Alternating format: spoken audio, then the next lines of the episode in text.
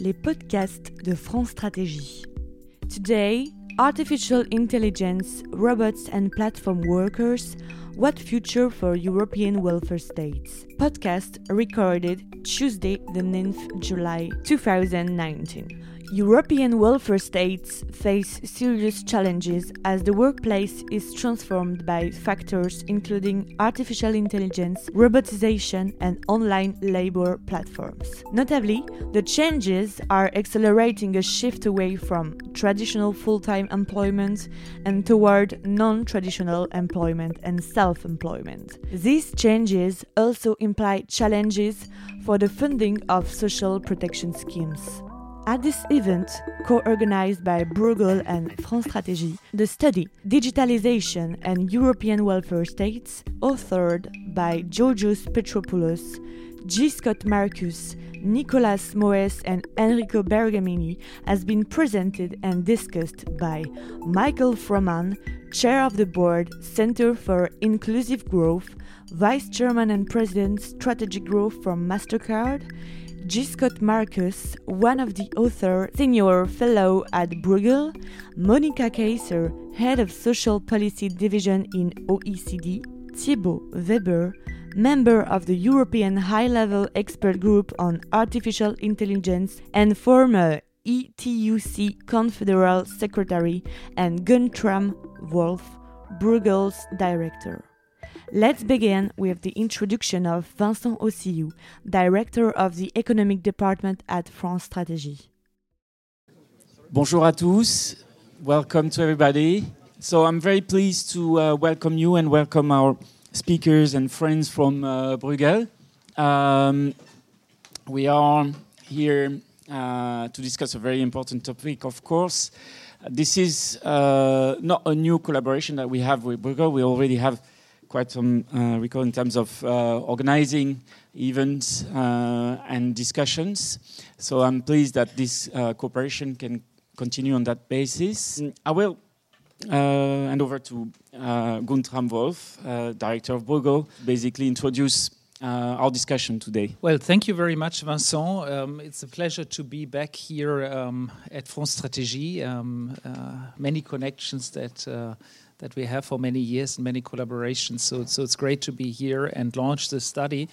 This study um, is uh, an attempt um, to um, uh, get a bit behind what's going on in the space of uh, digitization, in particular AI, robots, and um, and platforms, and the impact that that will have on uh, welfare states. Um, in Europe, um, and of course, when you talk about welfare states in Europe, you talk in plural, which means that we have 28 very different welfare states. And one of the challenge, of course, that we faced was sort of uh, extracting some general trends that will basically uh, uh, be of relevance to all the 28 different welfare states. Um, it is a pleasure for me that we have done this study and that uh, we were supported financially by the MasterCard Center for Inclusive Growth. Um, that has helped us to, to have the resources for this study. Um, and I think the study um, is uh, is on your tables. Um, Scott Marcus will present it. He was uh, one of the two lead authors of the study. Um, but before uh, giving uh, giving uh, the floor to Scott, let me give the floor to Mike Froman from the Mastercard Center um, to give some welcoming remarks. Uh, thanks very much, Vincent Wolfram, for having us here. We're delighted to to be here. And it's hard to think of a more important subject at the moment than uh, the future of work, or as we prefer to call it, the future of workers, to really think about what impact changes in technology uh, and the changing nature of work are having on individual uh, workers. Yeah, every wave of technological revolution has led to uh, the destruction of jobs, the creation of new jobs, and yet there's a sense that somehow this time it might be different, and that AI and robotics and automation means something different for the workforce than the movement from the farm to the factory or from the typewriter uh, to uh, the computer. And the fact that that's happening at the same time that we have the emergence of the of the gig economy or of informal workers or non-traditional workers uh, with a different kind of relationship between them and their employer, uh, some of which leads to uh, greater financial insecurity, uh, questions around benefits and how one thinks about benefits. And as, as uh, Wolfram said, it's, uh, uh, it's hard to talk about one welfare state. there certainly are differences within Europe and certainly between Europe and the United States. But to the degree that that relationship between the employee and the employer is different going forward than it's been in the past, it's likely to have an impact on benefits, uh, uh, benefits everywhere. And then, of course, on training. Um, and the, the system that we have traditionally had of getting your training as a young person, uh, whether it's at university or through vocational schools and apprenticeships, and then somehow that training lasting you for your lifetime seems rather uh, quaint and outdated. And when we're living longer, we're working longer, and the changing nature of work is such that we're going to need to be retrained repeatedly over the course of our lifetime. And do we have uh, the, the, the mechanisms uh, for, for doing that? Why are we interested in this at, at, the MasterCard Center for Inclusive Growth? It's, it's, a, it's a fairly easy question to answer. Uh, uh, uh MasterCard thrives when there are thriving economies. Uh, and in our view, you can't have a thriving, sustainable economic growth situation unless that growth is inclusive.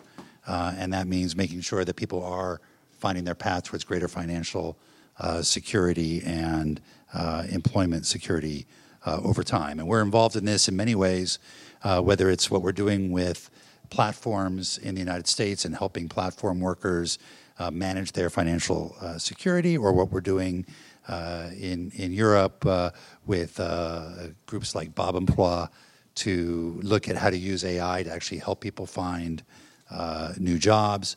We're supporting cyber talent in the U.S.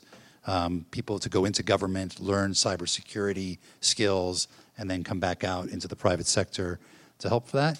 We're doing things like uh, supporting Girls for Tech. Uh, we support 400,000 girls right now between the ages of 11 and 13 to get trained in technology so that they will stay on the path of STEM and continue to play a role uh, in technology.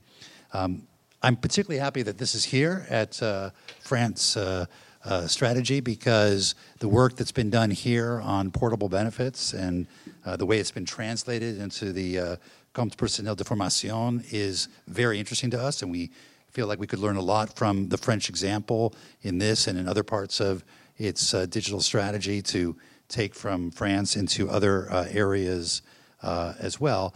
And I'm, we're delighted that we're doing this with the Bruegel Institute, which with whom we've had a, a good, long-standing relationship, and uh, with Guntram in particular, uh, who's one of our fellows at the Center uh, for Inclusive Growth, because we believe that thought leadership and uh, supporting think tanks in their independent research and, and writing is uh, extremely important to creating the environments in which we can all we can all respond. So, thank you for having us. Thank you.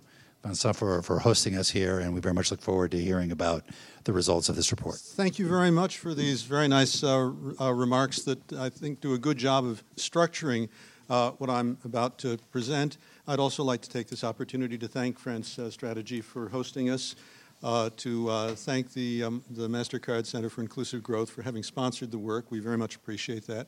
And most of all, I'd like to thank all of you for, for being here. So, uh, with that said, uh, let me let me quickly walk through some key results of the study. You have the study in front of you. Uh, it's a meaty study. Uh, in 20 minutes or so, I can't cover all of it. Uh, what I'll be trying to do is to walk through some of the key findings and the key results. But I'd encourage you to look at the, uh, at the quantitative work and the other data in the study. Okay. Well, so the issue concerns concerns over automation leading to unemployment or to uh, worker exploitation, uh, they've been visible for a long time. Uh, some of the, the points that I, saw, uh, that I uh, note here are in the literature, the Luddites from the early 18th uh, century, 19th century, excuse me. you've got Samuel Butler's Erewhon, 1872. This is not exactly you know, something that just came out yesterday. Capek's RUR, Rossum's Universal Robots, and and also uh, Fritz Lang's Metropolis from the 1920s. So this, this is a theme that's been around. It also, in many ways, goes back to the medieval guilds and even much earlier, as you'll see in the report. Uh, notably, you've got John Maynard Keynes expressing a concern that uh, our ability to uh, get by with less work, our discovery of means of economizing the use of labor, was likely to outrun are finding new ways to use labor. So the, the concerns are around. Uh, if you go to the 19th century, a lot of the concerns really deal with uh, mass production, factory automation lines, uh, a rather different set of concerns than we have today. What's really accelerating the concerns today is digitalization of society. So, uh, what I'm going to mostly do today is talk about key problems and then about the means by which they could be addressed. This is a, a fairly direct summary of what you'll find in the last chapter of the report. But um, let, us uh, walk through first how much unemployment do we think is likely to eventuate as a result of digitalization? Uh, what do we know about labor flexibility? Because uh, some of these new trends that we're seeing are in many ways an acceleration of trends that were already visible for a long time. Uh, what can we say about social protection of non traditional workers, of the self employed? And also, what can we say about differences among the member states? As you heard Guntram say, the member state systems are extremely different. So, first, as far as the level of unemployment, at just a few years ago, say when 2013, when Frey and Osborne first published their results, there were uh, concerns that as much as 50% of the labor force might be thrown out of work in small number of decades as a result of digitalization. Uh, most people don't believe that today, um, and I'll, I'll expand a little on that in a second. Uh, some of our own work and some of what you'll see in the report suggests that at least uh, to date, that robotization uh, is actually not necessarily leading to unemployment, if anything, the reverse. Uh, and of course, in the longer term, the balance between job creation and job destruction uh, is really important, but a little hard still to judge. Some aspects will have more impact than others. Robotization probably has a more direct impact on job substitution, whereas the overall use of ICTs works a bit differently.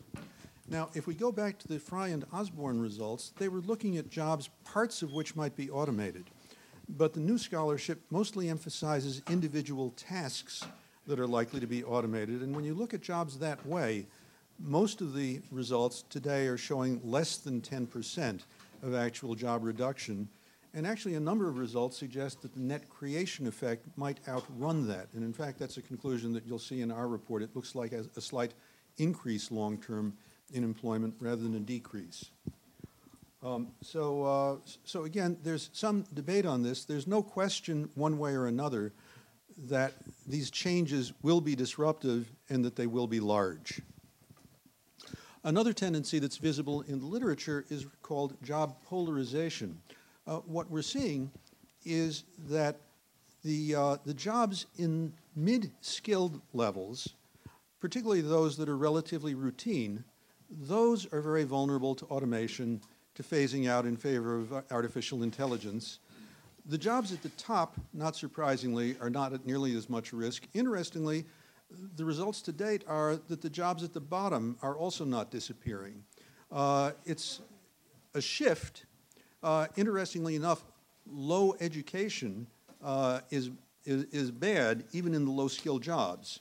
Uh, there's a clear shift towards medium and high skills, even for low paying jobs but the low paying jobs aren't disappearing in a net sense. Labor flexibility. There's been much discussion of platform work, Uber workers, Amazon Mechanical Turk. Going to the literature, it turns out that labor flexibility isn't brand new. Labor flexibility was already visible for, for decades.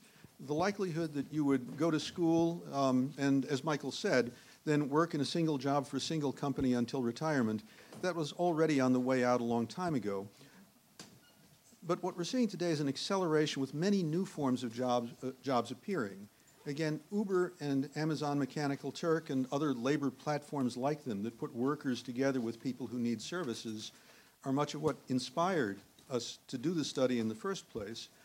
But uh, other sources uh, show lots of different kinds of work emerging some of which share one job among many workers, some of which share one worker among many jobs. So the change was already there. What we're seeing is a speeding up.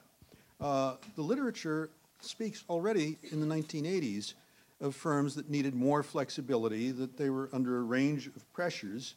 Um, they were trying to deal with, uh, with market volatility and uncertainty, with rapidly introducing new technology and trying to increase productivity. This is largely a UK literature, but the same factors are visible in lots of places. And the firms were trying to deal with that by shifting away from full time, unbounded labor contracts toward various kinds of, uh, of, of alternative work, agency work, temps, contractors, you name it. And generally, they were looking to have more flexibility about the number of workers, the number of hours per worker, benefits paid per worker, and also about the overall skills mix for the firm. So platform work isn't really different from that, but it means that things are moving a lot faster. Now, the literature is largely in terms of benefits to the firm. What's easily forgotten is that there can also be benefits to the worker. Again, if you think about ride hailing services, some of those people wouldn't have work if it weren't for the ride hailing service. And moreover, they tend to have flexible hours. So it's not entirely a lose lose situation. There are costs and benefits for the firm and for the, uh, and for the workers. Interesting, what's visible in the literature and what I think we can also see today is that there was already some partitioning of the workforce within the firm. Uh, what we saw already was a tendency to have workers with high skills, especially with firm specific skills, those were the ones who tended to get benefits, who tended to get uh, incentives to encourage retention, training. Uh, that was where the focus was. As you move out through concentric circles of progressively less essential workers, you see less and less focus on that. The external contractors who had non firm specific skills were easily replaceable the firms weren't really concerned with training them or retaining them. So again, think about platform workers today, similar issues. Most of those platform workers are treated today as being self-employed. Right or wrong is an issue we'll come to in a second. But what we know is, largely due to many years of work uh, pushed especially by the European Commission and under contract to them, is that there are huge differences in the member states about how non-traditional workers and self-employed workers are treated in terms of benefits, in terms of social protection. Uh, here's a chart from the European Commission. It appears in a, a very good publication from them from 19, 2018, the ESDE, and it uh, categorizes different kinds of key benefits unemployment, sickness, maternity, accident and occupational injuries, old age survivors' pensions and also uh, invalidity or long term disability. And what you see is for each of the non traditional uh, categories, that various of the member states have noteworthy restrictions on the coverage that's available. That's not to say that they're totally uncovered, but they're less than fully covered. For most workers, a full time employment contract is a passport into the social protection system. And the risk is that new platform workers lack that passport. Now, this is the statutory system question, the legal entitlement question, but even if there's legal entitlement, that doesn't necessarily mean that the worker has full ability to exercise the rights that they nominally have. Often there's a requirement to work some number of years and some number of hours. And those hours and years don't necessarily add up efficiently for workers that are in different categories, especially for those who are self-employed. Again, this is a system that was really designed for full-time employees, and few of the member states have fully accommodated what we're seeing today. Moreover, the speed with which people move from one kind of work to another is very different than it was a few years ago. Uber drivers may work part of the day as a self-employed Uber driver and part of the day as a part-time employee for a traditional taxi firm. This was not envisioned in social protection arrangements. There are some European regulations that deal with movement of workers between member states, but they're really geared toward traditional employees. Rights for transfers within a member state, and especially for those who are not full-time employees, are very uneven across the member states. Now, as we've already heard, arrangements differ greatly between the member states, there's a broad distinction one can make, but it's an imprecise distinction. Uh, these systems are often categorized as being either Bismarckian or Beveridgean. The Bismarck systems are named for Otto von Bismarck, the Iron Chancellor who helped introduce pensions and, uh, and uh, health care into Germany in the late 19th century. These are insurance like systems, contributory on the part of the workers and often on the part of employers, um, employers as well. They protect the worker, they protect the worker's family. They don't necessarily protect everybody. On the other hand, you have systems called Beveridgean, named for Beveridge, who was one of the key proponents of the British National Health Service. Those are much more universal systems. And there you got payment out of general revenues to ensure social protection for everybody. The systems have pros and cons. Today, you would be hard put to find any country in the European Union that's totally one way or the other. The Scandinavian countries, Netherlands, to some extent Austria, are a little closer to the, uh, to the universal or Beveridge model, but there's no perfection on either side. And for that matter, um, most member states do something at least, even for those who don't fall clearly within the Bismarck social insurance, social protection kind of frame. Now, we looked at these issues of differences among the member states. Uh, in 2006, our Bruegel colleague, Andre Sapir, did a very influential paper categorizing the member states in terms of efficiency and equity what we've done in, th in this book is to uh, take the analysis a step further and to bring it up to date to 2016 and try to show what's changed. Looking at efficiency measured by the fraction of the adult population that's employed, and equity, we're taking a measure referred to as 1 minus the risk of poverty, which actually, since it's linked to median income, has much more to do with uh, actually with the distribution of benefits than it does with um, uh, with poverty per se. Okay, and what you see there is this graph. Now, the um, I hope people can see this. The red dots represent the state as things were in 2006 when Sapir published his, uh, his noteworthy paper. The blue dots show you where things moved as of 2016, which is the most recent year for which the data are available. Sapir categorized the countries this is employment, so again, it's a measure of efficiency. This is risk of poverty, so it's a, a measure of equity across the society. These are the front runners, the Scandinavian countries, Finland, Austria. And what you see among the front runners is a general tendency to the right and downwards. An increase in employment, thus in efficiency, but at some cost in equity. This is especially pronounced for Germany, which has a huge increase in employment, 10%, um, and yet at a substantial loss of equity. If you look in the lower quadrant, these are the laggards, mostly Mediterranean countries. And again, if you see Italy, Greece, Spain, you see that, uh, well, say the poor are getting poorer, the worse are getting worse, even worse. Um, little movement in those that are equitable but inefficient, including France, including uh, Belgium. And in the case of those that were efficient but not very equitable, uh, generally a movement towards greater equity, not necessarily towards greater efficiency, with the noteworthy exception of the UK, which seems to have improved on both. So, movement and understandable movement. If you look, for example, at the huge increase in Germany, uh, probably attributable to the, uh, to the Hartz reforms from around uh, under Schröder. So th these aren't just chance movements. Okay, so what can be done about all of this? Well, a first measure is simply to try to avoid misclassification of workers. Pretty much everybody would agree that taking workers whose status is indistinguishable or practically indistinguishable from that of an employee and force, forcing them to be treated uh, as uh, self-employed is probably not the right thing. It's also not an easy problem to fix. Uh, there have been differences uh, among the member states, huge differences in how self-employment is classified.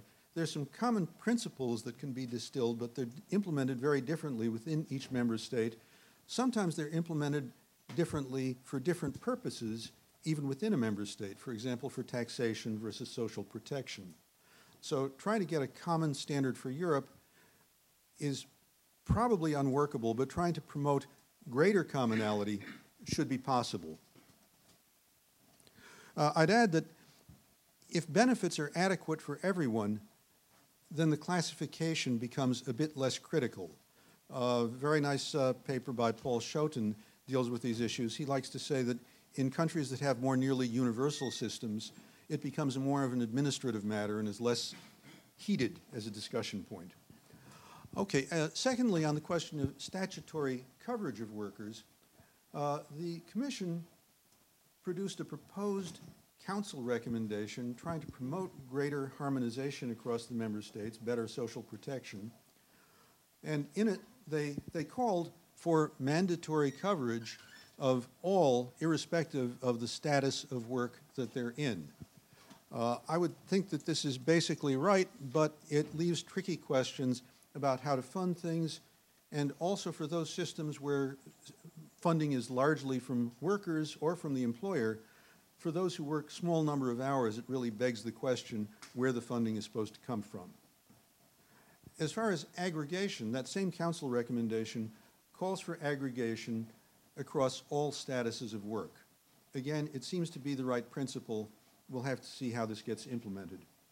Uh, I should add, there is agreement on the recommendation, but it hasn't been formally enacted yet. And as you'll hear me note later, there's no enforcement mechanism. It doesn't have legal force, it has moral force. One thing that would help but is difficult uh, would be a shift more in the direction of universal benefit systems. Uh, this seems to create a, a, a, more even system. It doesn't link the payments to the funding, the level of payments to the funding. It makes it easier to cover the different statuses of work because basically everyone is covered. But of course, it results in coverage of a lot more people. And so it imposes a financial burden. And again, this raises questions about where the payment's supposed to come from. Now, another aspect has to do with participation in social dialogue. For many of the new categories of work, especially for platform workers, uh, not only are they not automatically covered, but in many of the member states, for them to band together would be treated as anti-competitive. Now, one really has to, has to ask, is this the right treatment? Uh, are the multiple drivers in a ride-hailing service actually doing something uncompetitive if they effectively unionize? So clearly, the laws need to be brought up to date, but also the social dialogue organizations, unions, for example, uh, probably also need to rethink how they handle things. I'll be very much looking forward to comments uh, from our, our panel on both of these issues. I should also note that uh, one of our panelists, uh, Monica, is from OECD, which is doing work with the ILO on exactly these issues. So uh, I'll be looking forward to hearing from her on this. Uh, one issue that I'd raise that hasn't been very much visible in the literature at all has to do with preserving dignity of workers in the face of increasing surveillance. Now, monitoring worker efficiency has always been around, uh, and there's nothing per se wrong with it. But the level of surveillance that some of these new platforms enable goes far beyond what we're used to. And so essentially, some balance is likely going to need to be struck. Where that balance should be is not yet obvious. Now we come to the questions of funding. Up to now, we've talked more about how the money goes out. Now we should talk about how the money comes in. And here, there really aren't simple answers. I would say that the report raises more questions than, uh, than answering. Um, but uh, again, the issues manifest differently for the Bismarck versus uh, Beveridge systems. In the Beveridge system, somehow the total revenues for the state have to increase, but they have to increase a lot.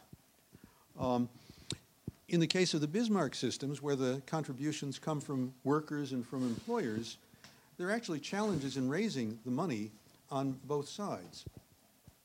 From the workers, we have a declining share of gross value added, a, a declining share of the, uh, of the value added to society coming from labor over the years. That's clearly documented in the report. Um, and so, again, it raises a challenge can the workers pay more in order to ensure that more of them are covered? Um, we also have demographic changes. You've got a declining number of workers uh, who have to somehow cover an increasing number of retirees. Um, well, like me, I've got enough gray hair. I, I can claim that. Um, and um, also difficulties in taxing some of the uh, digital platforms um, uh, that we've seen, the profit shifting issues that OECD is also working on, the BEPS challenge. So all of these make it hard to raise the money. They manifest differently in the Beveridge versus the Bismarck systems, but they're present in both. Now, as far as the impact on a system that's contribution based, worker contribution and employer contribution based, exact impact is hard to estimate. Uh, any reclassification of workers would change not only payouts, but would also change how much was, uh, was being collected. The, the, taxation is, is also different. So, uh, so the net impacts are, are really hard to estimate. Um, and uh, there's also probably limits on how much these can be raised. Uh, on the employer's side, the concern is that raising the cost on the employer's side possibly motivates the employer to use less labor to shift more of its investment to capital resources and away from workers. There's some debate on that in the literature, but, uh, but still it's a point that needs to get looked at. One thing that does seem clear is that new funding sources are going to need to be found. Now, when we come to the Beveridge systems, these are the ones where everybody benefits and where the uh, payment comes from general revenues. In some ways, they're less complicated, but the money still has to be there, and the coverage of a larger number of people probably implies a high cost. So, again, work to be done. One solution that has been looked at is universal basic income. Uh, here there's been a very heated debate. This is a somewhat more radical uh, approach. Um, some argue that this would do a better job of redistributing benefits, um, but many critics say not only that it would cost a lot, but also that it would tend to reduce incentives to do work. I know this is an area that OECD has uh, done work on. I'm, I'm, sure that Monika will want to talk about this in, in her remarks. In any case, if we think that the level of unemployment is not going to be huge, which is again where the more modern scholarship is taking us, then the need for this is not so dramatic. Two key points I'd like to raise in my, uh, in my closing slides. Uh, one of them has to do with the management of rapid change. Uh, the one thing where there is absolute consensus is these changes are large and disruptive. Even if the net number of jobs doesn't change so much, a lot of people will be moving from obsolete jobs to new jobs. Social protection systems have to cushion that movement. Secondly, and uh, Michael has already talked about this, uh, it implies a, a very different approach to education and training instead of thinking of education as something that you do uh, at the beginning of your career and then you're done, it's going to be repetitive cycles as you move through different kinds of work over the course of your life. And this has to be accommodated, and it implies getting past a lot of structural rigidities uh, in the systems, not only in education but in employment uh, across Europe, I would expect. Uh, finally, on the council recommendation, I think the council recommendation is really quite good in what it says, but it's a recommendation. It has no legal force. It'll be important for the uh, commission to stay on top of the member states through the various mechanisms it has to monitor if they're implementing, how well they're implementing, is there actual adequacy of benefits, uh, essentially what's happening. And I would argue there that the goal should be to protect workers, not necessarily to get consistency or harmonization across the member states. In this area, uh, as you've already heard, the member states are extremely different, uh, and uh, it, it's, it, would be, it would be really hard to try to get a full convergence across them.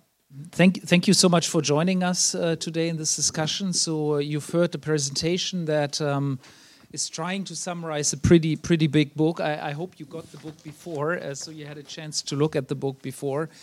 Um, obviously, um, what the report is trying to do, it's trying to first have some empirical assessment of where we are on this and, and reviews the literature.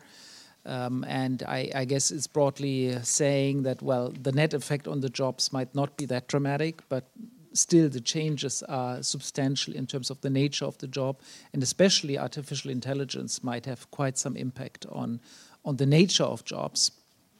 It also shows um, that um, the share of uh, national income going to labor is actually falling. It has been falling for quite some time to different degrees across European countries, meaning that the base for funding um, uh, of the Bismarckian system, which traditionally was very much linked to um, to labor income, um, uh, is is is actually falling, and that raises, of course, lots of questions on the funding of the model. I think uh, it talks about then a lot of uh, sort of uh, regulatory questions, including issues of self-employment, which I think are very important. To to what extent sham self-employment should be and can be regulated, so that um, you know one avoids uh, sham self-employment and makes sure that these people actually get the the right contractual relation that they deserve.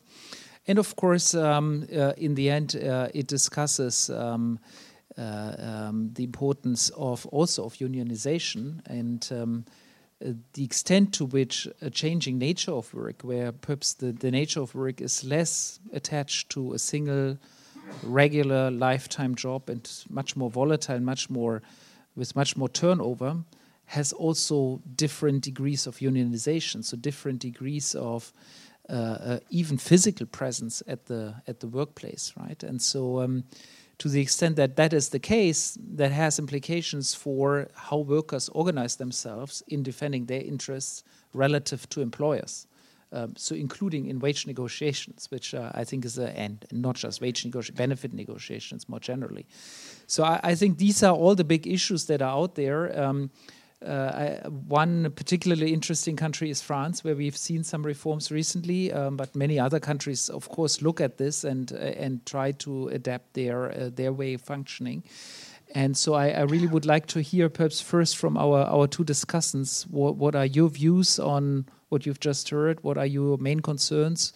Um, perhaps each of you five to seven minutes just to kick it off, and then we, we want to have a discussion, um, uh, uh, raise a few issues, and of course I do want to bring in also the audience, so uh, so hear questions uh, and remarks from from the audience. Uh, Monika, per perhaps we start with you. Thank you very much. Uh, very interesting report and very much in line of, uh, with what we've been doing at the OECD. For us, it's been a it's been a major area of work, and for those of you who haven't seen it, I would recommend taking a look at the last employment outlook, which we released in um, April this year, which was entirely devoted to the um, future of work. Um, touching on very many of those issues, um, but uh, what we what we also did was to look at social protect, protection, and um, our starting point was actually one where we said there's many things, and you said this, Scott. Also, it's not necessarily a completely new situation. Self-employed people have always existed. Self-employed people have always um, had to be had to go out there, find their contracts, um, look out for their own social security in most of the countries. Apart from those outside of Europe, like Australia and New Zealand, for example, which are built on an entirely different model. And that's why it's also quite interesting for us at the OECD to have member countries with a completely different outlook on social protection, even more different from the United States, because the United States does have social security, which is very much a Bismarckian model. Um, in terms of pensions. So, um, so what we did was to say, let's go and take a look at those countries that have interesting models. And we found seven countries and looked at different sectors. And, um, and it was interesting to see that there are some attempts and have been for a long time for certain groups. In France, for example, we have everybody in France who loves theater knows that um, there was the uh, intermittent de spectacle, which um, which was supposed to be reformed, and then they basically killed the very famous festival of theater in Avignon um, because um, because of the big resistance uh, against uh, making any cuts in the in, in that um, social insurance system. Germany has a similar thing, which is called the artist social insurance. It's obligatory. And why, why we found it was interesting is that it gets around this idea who are the employers who are going to contribute. So, all of the people who are, um, it's obligatory for certain people over a certain income. And so the, the artists have to contribute based on their own declared income, what they declare in taxes. But the employers, because they have so many different employers and they work gigs and they work for one production, another production, have to collectively contribute on the basis of their um, use of artistic services. So the employer's contribution is no longer linked to an individual person, but it's collected in a big pot, and that pot is used um, to provide social protection for these artists. However, I have to admit immediately, it's it's rather expensive and the money that's collected both from artists and the and the people who are users of artistic services is by no means enough to pay for all of the benefits so we still have a funding gap which has to be filled by taxes. Um, obviously you mentioned france guntram. France has an extremely interesting model and has had for a, new, for a while with the csg where you add to what is primarily contribution based, wage contribution based financing, but you add another contribution on all incomes, whether they're from interest, from rents, or from whatever other um, income forms. So, so there are interesting things out there, but ultimately, of course, it's a political decision. And we're internally at the OECD, we're having these very interesting um, discussions when we have to make very concrete recommendations for countries where we say, okay, so what do we say? Do small businesses really need to contribute 40% of their income, employer plus employee share, um, for social protection? Some people in the OECD say yes, others say no. Um, obviously, we know that if we if we ask them to do the same thing as in the very well developed welfare states, a lot of these small businesses would either move into the black economy, or they would be killed. Um, then you reach the question: Is every independent activity worth supporting? Um, should we, or, or, should we just also take into account, say, if so, some businesses, if they really cannot pay for this, maybe they shouldn't be in business, but go out and find a dependent job. All of these are ultimately very value-based political decisions, um, which countries have to ask. And um, and then uh, coming to your point of the on the EU welfare states, is this the end of the EU welfare states? Absolutely not. I don't think so. And you mentioned, let me just come back to two things that where you immediately called me on. Um, uh, universal basic income as a solution. We did a very interesting study already about two years ago, um, looking at redistributing um, the, all of the money that is spent on working class people, uh, working class, working age people, um, and redistributing that as a universal basic income and then um, looking what happened to poverty rates. And poverty rates actually increased in most of the countries, except those that had practically no um, uh, universal, like minimum income. In, in, Italy, there was some a little bit of a positive effect. And then we said, okay, um, if poverty rates increase, this is not a viable model. So let's try and do it not in a cost neutral way, but go to the level of social assistance or go to the level of what the po relative poverty rate in the country is. And both required massive tax increases. Now, what we didn't do, and I think that's when it would get really interesting, is if you took pensions. If you took all of the pension expenditure and really took this to the extreme and said, UBI is you, universal, everybody the same, that would mean all the pensioners, you use all the massive money spent on pensions and you redistribute that as well. Now, I will let you guess how realistic this is in a political sense. yeah, right, exactly. But, um, but at least, you know, for those people who say we need a UBI, you would you would really say we're really transforming the entire so system. It would be a cut in the pensions, basically. Of for course, those it would be a cut. Of yeah, course, yeah. because pensions are related to previous income. So if everybody gets the same, that's New Zealand. There is there is a, a, a, a OECD country that does that. The, New Zealand has a universal basic pension, which is uh, amounts to 40% of average earnings for the entire country, and everything else beyond that is uh, private. private with auto enrollment and tax subsidized and so on. But it is a universal pension. So, so that's why I think we have to be careful when we use the word universal. Let's think about what we actually mean. And when you look a little bit more closely, a lot of people say universal, but then actually they mean targeted because they want to target it on a certain age group or a certain income group, and they say, no, but when people are rich, they shouldn't get it anymore, which of course isn't universal either. So, um, again, um, we can talk about it in more detail, but uh, those are some of the thoughts, and maybe I'll, I'll just stop here now. Well, well, thank you, um, uh, Thiébaut. Let's let's turn to you. Yeah, there are many things to to say about uh, this very interesting uh, uh report. Uh, I've seen many many um, aspects and kind of recommendation on which we strongly agree. Um, first, maybe uh, some some comments, and then let's have a discussion on AI first. I think it is important to in the report to say that we, we need to keep a cool head uh, on the prospects in terms of uh, job destruction and, uh, and creation. Uh, of course, I mean, job destruction and, and, and, creation is again not something new. I mean, in the two, three previous industrial revolution, this was uh, uh, already something very important. But okay, now we should give up. We, we should forget the prospect saying that oh, half of the jobs will be destroyed and I mean, this is not the right way to enter into the debate. Uh, and I'm saying it also because, uh, you know, uh, in the trade union movement, that kind of figures uh, did not help having a proper debate uh, and, and uh, anticipating the changes.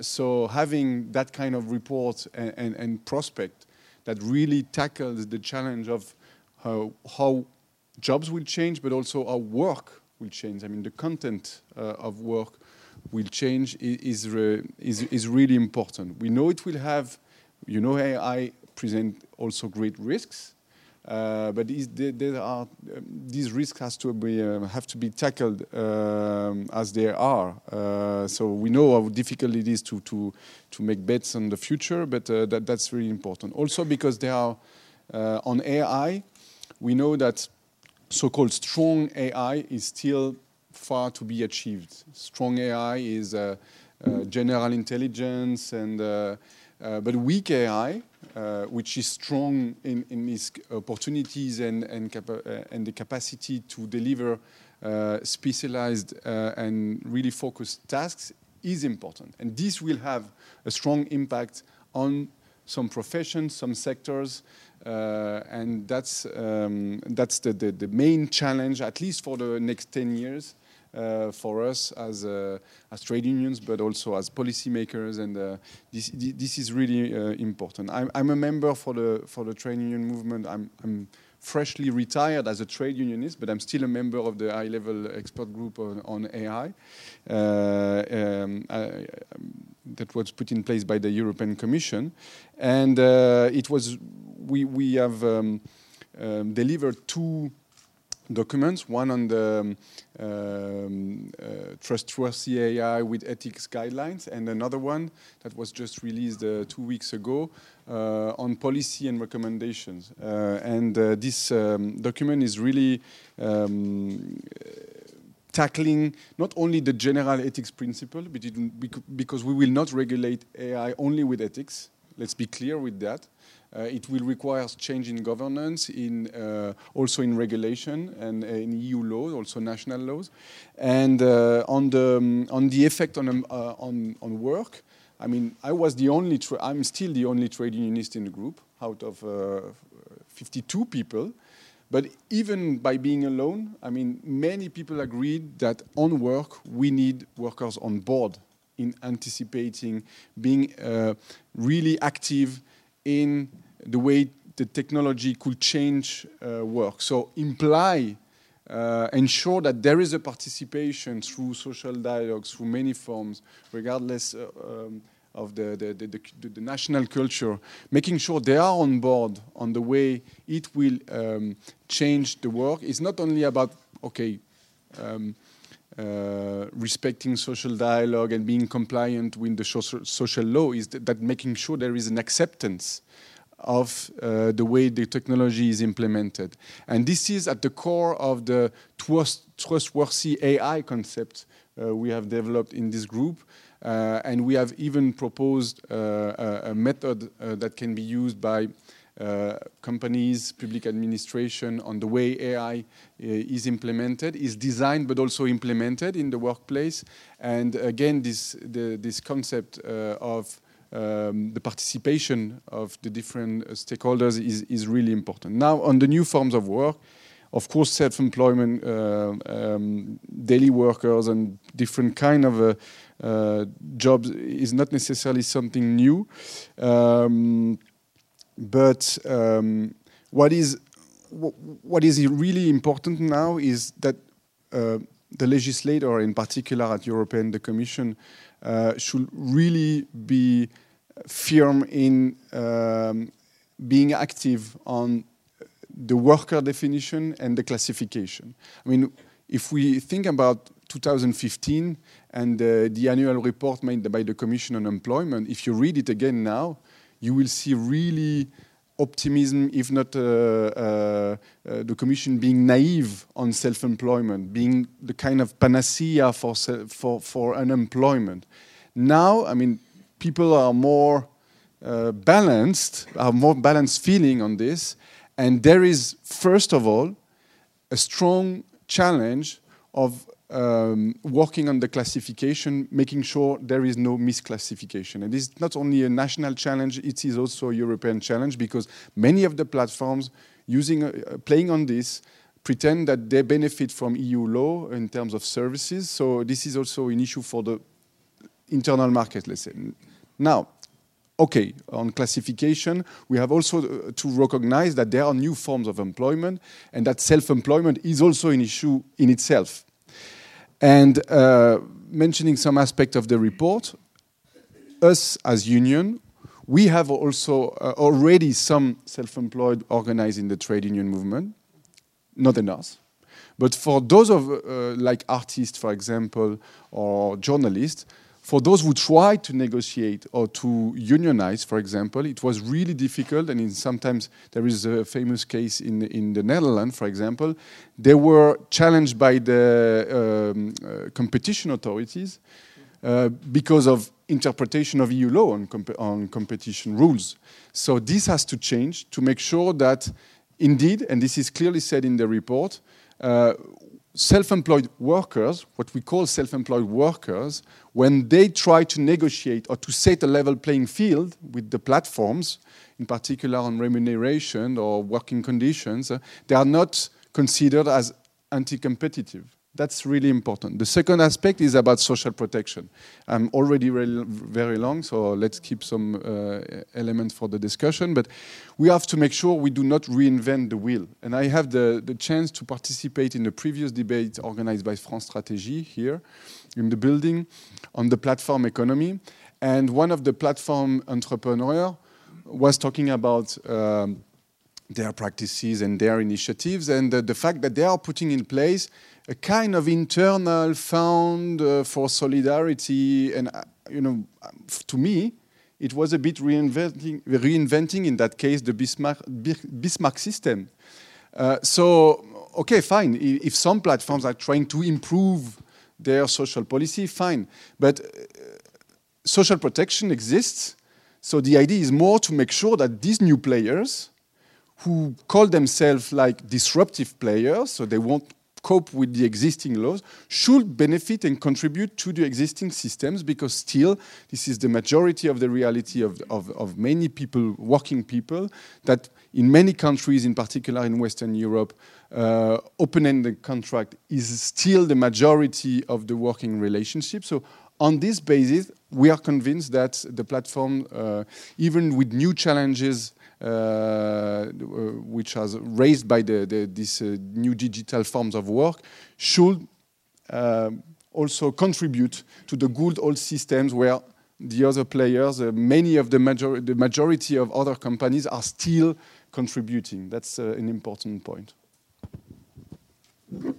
Well, thank you very much. Uh, a lot of points there uh, which we can take up, and, and Scott, I'll, I'll, ask you to to perhaps um, uh, speak about a few of those points. I mean, let me perhaps just on the platform work uh, react on one or two points. I mean, one, one I think one interesting point is that. Uh, the numbers uh, on platform work are still relatively small. I mean, what we looked at is that um, I think we have have the numbers there from a European Commission study it's actually still uh, only a fraction um, of population that um, has ever in its life uh, uh, been on a platform, and of those that have been, only a small fraction have um, actually earned significant money. I mean, so most of most of people. Uh, that have tried it have basically tried it once or so uh, um, uh, just to see how it works, and, and still this is not the main source of income. Uh, so, so quantitatively not yet so big, but of course in some sectors already quite quite disruptive, and um, and we have seen some reactions in in some of those sectors. We know, of course, that the European Court of Justice had, has taken a decision um, on on Uber. uh, and how to treat Uber as uh, not anymore as a platform uh, um, company, but but already as a transport company. And perhaps Scott, you can talk a bit about um, about uh, about what you what you research there. Um, so, so, partly the lawmaker and the, the judicial system has already tried to sort of channel what is what is significant in this platform work back to some sort of, as you say, more regular, perhaps not regular work, but regular way of contributing to the system. And so, so of course, I would love to hear from the two of you, and perhaps we can sort of start with that question: Where do we stand uh, overall in the picture of platform work, uh, workers, and to what extent do you think is there additional legislative need, but also perhaps judicial need, or perhaps just simple regulatory administrative need? To make sure that uh, sort of the way the ecosystem, the platform ecosystem develops, with a lot of benefits also, uh, is not going to the detriment um, of uh, basically well, uh, workers' welfare. Perhaps one last aspect uh, that I want to bring to this platform discussion is also, of course, the fact that uh, platform work um, also allows um, uh, pushing a lot of work outside of the EU. I mean, it's a very easy. I mean, we have done this, of course, for many years. Uh, um, if you call uh, uh, service lines, often you have a person in India responding to that line. Um, now, increasingly with platform work, it gets actually easier to shift work to low wage countries. And so that's that's part of the whole discussion. And and I would love to hear also your views on on that aspect. But let me give the floor first to to Scott to to give a few remarks and then perhaps we zoom in a bit on platform and then perhaps we have a second round on AI and a second round on the robot story a bit more specifically and then we open up Sure. Well, I'll, I'll, be brief. In fact, I, th I think there was an awful lot of commonality of, views among all of us on, pretty much all of these issues. Uh, I, first, I'd, like to start actually by making a bit of a clarification about this question of self-employment. Um, the, there are different kinds of self-employment. About 14% of the European adult population is self-employed, according to the data from uh, DG uh, Employment. Uh, but of those, about 10% of the four, uh, uh, so 10 out of 14 uh, are self-employed without employees of their own. The other 4% are self-employed with employees. Now, I, I, think we're all agreeing, even if you're self-employed, generally you still have needs for social protection. But those manifest rather differently for the ones who actually have a company or, uh, or employees of their own. Uh, they're in a better position to self-insure uh, also, for all of the self-employed, the question of what unemployment insurance means or how you determine what it signifies uh, is, is, tricky. So, um, so again, we, we have to be a little careful what we mean when we talk about self-employment. Uh, now, the, um, the, the, Uber decision, I think, is, is uh, enlightening on a couple of aspects of what self-employment is. The, the uh, ECJ decision about Uber wasn't specifically about employment status. The question, was, and this is consistent with what you said, um, it really was, is Uber simply putting together buyers with suppliers of labor, or is it doing more? And the kind of things the ECJ was looking at, uh, by the way, um, Nicolas, who's one of my co-authors, is in the audience. He'd, uh, he'd contributed to these portions of the report, among other, many others. Um, so, um, you know, here the question is, how much control does the platform have over the worker? How much is it monitoring the worker? Is it setting prices in the case of, uh, of uh, payment for Uber services? Uber actually collects the money. The feeling was that the degree of control was such that it was appropriate to think of it as a transportation company and not simply as a platform putting buyers and sellers together. It's not just an eBay, let's say. Um, so, uh, and similar kinds of concerns will come up in the definition of self-employment as well. Uh, I, I, I, very much take your point about uh, uh about the need for the EU to be more engaged in the issue. I, you know, it's something I'd actually welcome a little more discussion on amongst us is how much can the EU actually do in this area? Again, there was a very fine paper from 2000 that suggests even then there was huge confusion about how to define this and difficulty in reaching a, a common base. And yet, I think many of the same principles that are visible in the Uber decision uh, also are visible in, in court judgments as to who is and who is not an employee, and maybe could provide a basis for some kind of common position but uh, implementation of a common position across Europe would be, I think, pretty challenging. Um, and, and, yet I agree with the notion the Commission probably has to do more. Okay, well, with, with that, why don't I hand over to the other panelists? Uh, thank you, Guntram. To come to your last point, I think that's really important to think outside of the EU because what's the advantage um, of using not the graphic designer down the street who you might even know, but the one who's sitting in Hong Kong is that you get great work done overnight because if you can make use of the uh, time zone difference. Um, I, I, have colleagues who are actually doing that, and it's fantastic work, and it's um, it's very to the point uh, in in terms of technical advances. And so um, I think we have to, I, I, don't see on platform work social protection as the main challenge. Uh, many of the people who are active on a platform are actually doing that on top of some other work where they have at least some basic, perhaps part-time work in, in a company or, or in, a, in a more stable client relationship where they already have some social protection. But, um, but the work conditions and, and what's going to happen, I think, if we think that into the future, if we are indeed compute, competing with the entire world, and the, the price that is being set is a world price, not a European price, let alone a national price, what is that going to mean for the attractiveness of even doing that type of work? And are the providers who are now active on a platform are going to stay there, or are they going to say this is just um, even if I have to do so much business with the prices that I'm being that I'm getting for my for, for my services on this platform, maybe they're going to switch their activity or reorient themselves to some more analog clients, perhaps. So I think that it's so new that there's a lot out there that we don't really know yet how it's going to evolve in the future. And then one word on misclassification. I agree that this is very, very important. And and this is something maybe a small criticism of the report.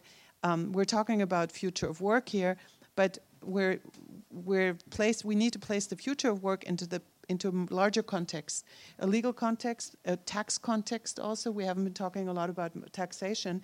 Um, we looked at classification of workers in Austria and Italy and how the number of people who were considered quasi self-employed. There's, there's this medium category. When the tax rules were changed, the numbers of these these, pe these people classified as in between the two categories changed dramatically. So you can really see that with the tax environment, you can hugely influence the number of people working in certain categories. Now, some of them might have become unemployed, but a large portion of them also went back to more stable work relationships. I will uh, develop on, uh, on the idea to have a, a, larger vision on the platforms and um, maybe on the fact that this is not only about about a labor platform or labor itself, but a great a greater challenge. Um, indeed, uh, if you look at the number of platform workers, it's still really limited uh, and at the margin of the labor market. But still, the platform challenge is great, and it's not necessarily entirely linked to labor, but should be tackled as um, a, a, more general uh, phenomenon uh, in our economy. And sorry for those who have participated in, in, the previous event of France Strategy. I already said that, but it's it's not only about Uberization of the, the economy, uh, but it's ab about the platformization of the economy. Uh, and indeed, we are still uh, working on silos, in silos. For example, the Commission uh, before the election has just finalized uh, and the, Parliament has voted a, um, a P2B uh, initiative at European level, platform to business initiative, with provisions such as uh, re possible remedies, uh, possible um, more explainability from the platform provided uh, to the SMEs or to the hotels who are selling rooms or products through platforms, uh, explainabilities on ranking, on possible disconnection uh, from the platforms. And I mean, this is exactly uh, something that is managed by one DG on one specific aspect of the market, but with the same challenge we find sometimes uh, in the labor platform. Uh, and, uh, and that's, I mean, the, the, the idea of um, um, we know now, now that the, the, real impact of digitalization is the fact that we have possible more, more platforms that kind of gateways to markets, whether there are people working uh, self-employed or SMEs or companies selling products or services. I mean, this this is the these are sectoral challenge under a broader uh, uh, issue, which is platforms.